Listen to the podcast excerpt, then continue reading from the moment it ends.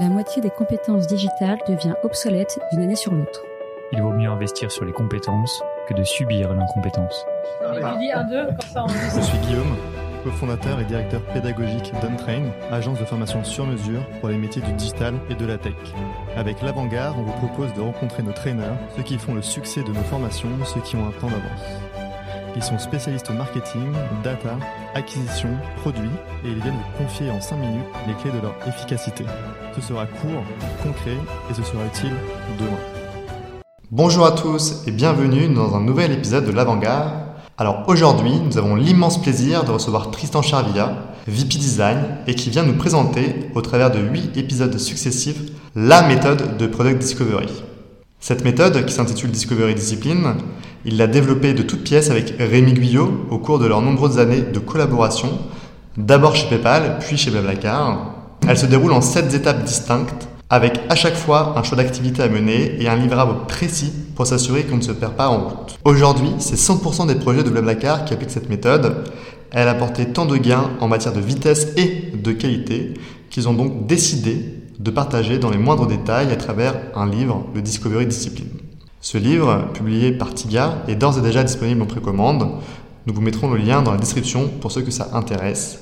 Bonjour Tristan, et merci d'être venu aujourd'hui nous voir. Bonjour, merci de me recevoir. Alors avant de détailler cette méthode Discovery Discipline, pourrais-tu prendre quelques minutes pour te présenter s'il te plaît? Oui, donc euh, alors tu l'as dit, je m'appelle Tristan Charvilla, je m'occupe de l'équipe design chez Blablacar. Mon parcours, c'est euh, initialement un parcours en psychologie cognitive, il y a un peu plus de 15 ans maintenant. On avait peu de formation de design à l'époque.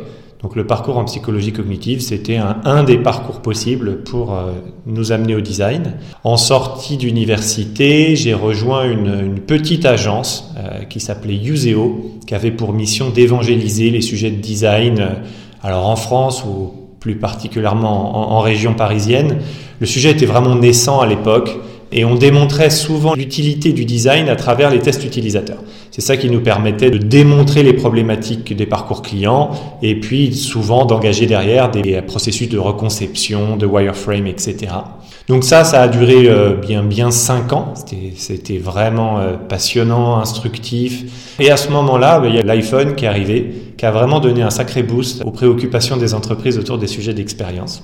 C'était un bon moment.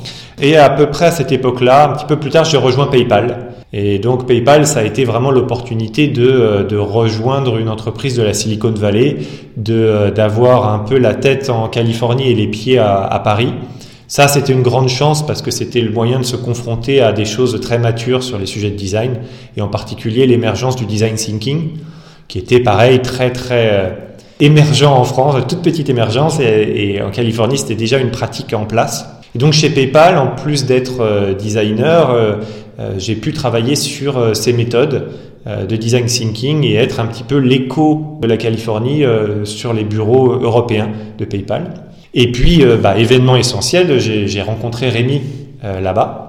Et donc ensemble, on a commencé à réfléchir à notre chemin dans le design, comment évangéliser le design au sein d'une entreprise comme PayPal, en s'appuyant énormément sur le produit. Donc euh, moi, j'ai tendance à dire que j'utilise les, les vents chauds ascensionnels pour faire grandir le design, et c'est les vents chauds du produit. Donc on a vraiment travaillé cette collaboration forte. Rémi a un angle plus product driven et moi plus design driven. Et je crois que notre collaboration elle nous a permis vraiment de bien progresser. On a cherché euh, à mettre en place des outils, des méthodes, comment convertir le produit au design thinking et, aux problématiques d'expérience utilisateur en général. Et c'est comme ça qu'on a fait notre chemin. Et ça, ça a été les, les débuts de la méthode dont on va, dont on va parler. Les premières briques à travers euh, bah, des outils, à travers des conférences, à travers euh, des astuces pour ramener des product managers avec nous dans des activités plus orientées design. Donc on a fait ça pendant, pendant cinq années chez PayPal. On s'est séparé quelques mois seulement et on s'est retrouvé en fait chez Blablacar pour continuer à développer cette approche, cette méthodologie. Et Blablacar, j'ai envie de dire que ça a été le, lieu d'application parce que là, on avait la possibilité de vraiment de mettre en place la méthode au sein de toutes les équipes produits, design, y compris product marketing, et d'avoir un vrai cas d'usage à plus grande échelle. Donc aujourd'hui, la méthode dont on va parler, c'est la méthode que toute l'équipe produit au sens large, incluant les designers, la recherche utilisateur, le contenu et aussi le product marketing. Tout le monde utilise cette méthode au quotidien dans leur projet. Merci beaucoup Tristan pour euh, cette présentation. Rentrons dans le vif du sujet, du coup, quelles sont ces sept étapes pour construire un bon produit, vu que tu as pu euh, le mettre en place euh, chez Blablacar et même avant, du coup, chez PayPal? Alors d'abord, ça, le titre du livre, c'est Discovery Discipline. Donc, il y a deux choses là-dedans. D'abord, il y a le fait que bien c'est une méthode de discovery.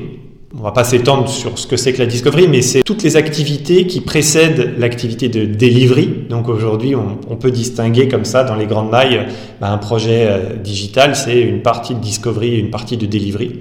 Donc la manière dont on approche la discovery, c'est euh, depuis l'idée initiale, depuis l'intention initiale, voilà, j'ai besoin d'impacter telle ou telle métrique, j'ai identifié telle ou telle problématique pour laquelle je veux développer une solution produit, jusqu'au livrable de la spécification. Voilà, jusqu'au prototype suffisamment détaillé, jusqu'au guideline suffisamment détaillé pour qu'on puisse commencer le process de delivery et, notre constat, ça a été de voir que, ben, en fait, les process de delivery sont quand même très bien formatés aujourd'hui. Euh, il, y a en particulier avec toutes les méthodes agiles et toutes les déclinaisons autour. Donc, on a des, des, méthodes qui sont extrêmement efficaces, pertinentes, largement répandues dans le monde. Les gens s'alignent. Même quand on passe d'une entreprise à l'autre, ben, finalement, on, on est agile et on sait ce qu'on va découvrir dans l'autre entreprise sur ces méthodes. La partie discovery, bah, c'est toujours beaucoup moins clair.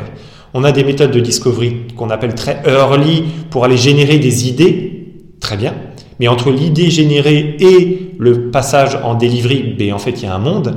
Hein, il y a beaucoup d'idées qui sont pas bonnes et puis il y a des choses à tester, il y a des choses à construire. Donc notre méthode à cette étape, c'est pour couvrir toute cette phase.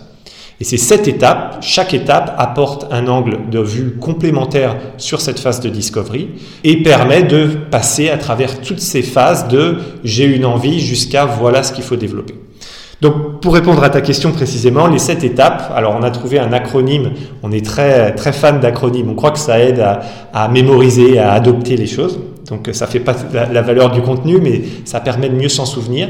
Donc, c'est Focused. F-O-C-U-S-E-D. Voilà, ça c'est nos sept étapes. La première étape, le F, c'est le frame, donc c'est le cadrage. La deuxième étape, c'est l'étape d'observation. On va essayer de mieux comprendre le problème utilisateur. Ensuite, on va passer dans une étape de définition du positionnement qu'on appelle claim. Dans notre méthode, on fait ça tôt dans le processus. Le U, c'est le unfold. Et le unfold, le fait de déplier, c'est cette, cette, activité de prise de recul sur l'expérience pour penser ce qu'on appelle end-to-end, euh, donc de bout en bout, et penser au-delà même du produit.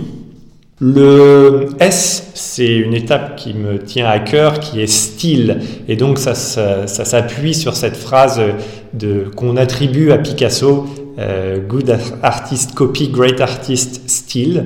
Et j'aime bien cette idée que euh, pour faire du design, pour concevoir des choses, en fait, on s'appuie sur des briques existantes. Parfois, on les assume peu.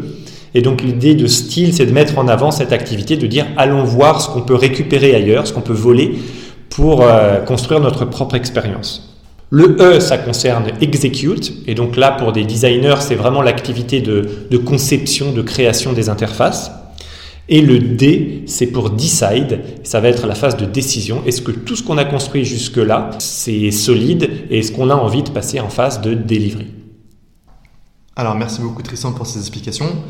Euh, on a la chance de t'avoir et d'avoir pu enregistrer avec toi sept podcasts, un euh, par euh, point de la méthodologie Focused. on va pouvoir du coup les détailler ensemble très prochainement et dans la suite des différents podcasts. Est-ce que pour conclure euh, ce premier podcast qui détaille la méthode globale, tu aurais un conseil, un mot de la fin? Euh, tu, as, écrit un livre sur le sujet, donc voilà, dis-nous tout.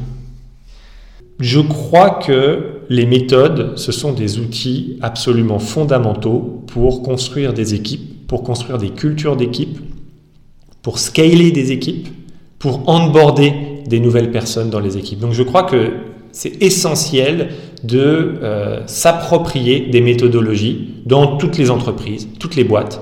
Euh, c'est vraiment un outil. Donc, quand je disais euh, la culture, c'est qu'évidemment, elle doit refléter la culture, les valeurs, et donc faire travailler les gens sous cette direction culturelle. D'onboarding, évidemment, parce que quand on arrive dans une entreprise, si on a un document des méthodologies référentielles, bah, c'est très simple. En tout cas, c'est beaucoup plus simple de se les approprier, de travailler dessus, et puis de se retrouver en fait compatible avec la façon de travailler des autres. Et de scaling parce que quand tout le monde adopte une méthode, en fait, il suffit de changer la méthode pour changer l'activité de tout le monde. Voilà. Donc, c'est vraiment extrêmement efficace. Et bien sûr, la méthode qu'on a construite, bah pour nous, elle nous convient et je crois qu'elle a énormément de valeur pour tout le monde. Mais j'ai presque envie de dire, euh, l'important, c'est d'en utiliser une. Et donc, on a dans le livre une citation de Ulrich Dacosta, qui était le, VP Design chez, euh, chez PayPal, qui nous a évidemment beaucoup influencé, qui disait que, euh, en fait, la, la, la, mauvaise méthode, c'est celle que personne n'utilise et la bonne méthode, c'est celle sur laquelle tout le monde est aligné. Et je crois qu'il y a beaucoup de vrai dedans. le plus important dans une méthode, c'est qu'on l'utilise tous. Un grand merci du coup Tristan d'être venu aujourd'hui et on te dit donc euh, à très bientôt pour euh, détailler ces euh, sept points de la méthodologie dans les prochains podcasts. Merci de m'avoir reçu. À très bientôt. Au revoir. Au revoir.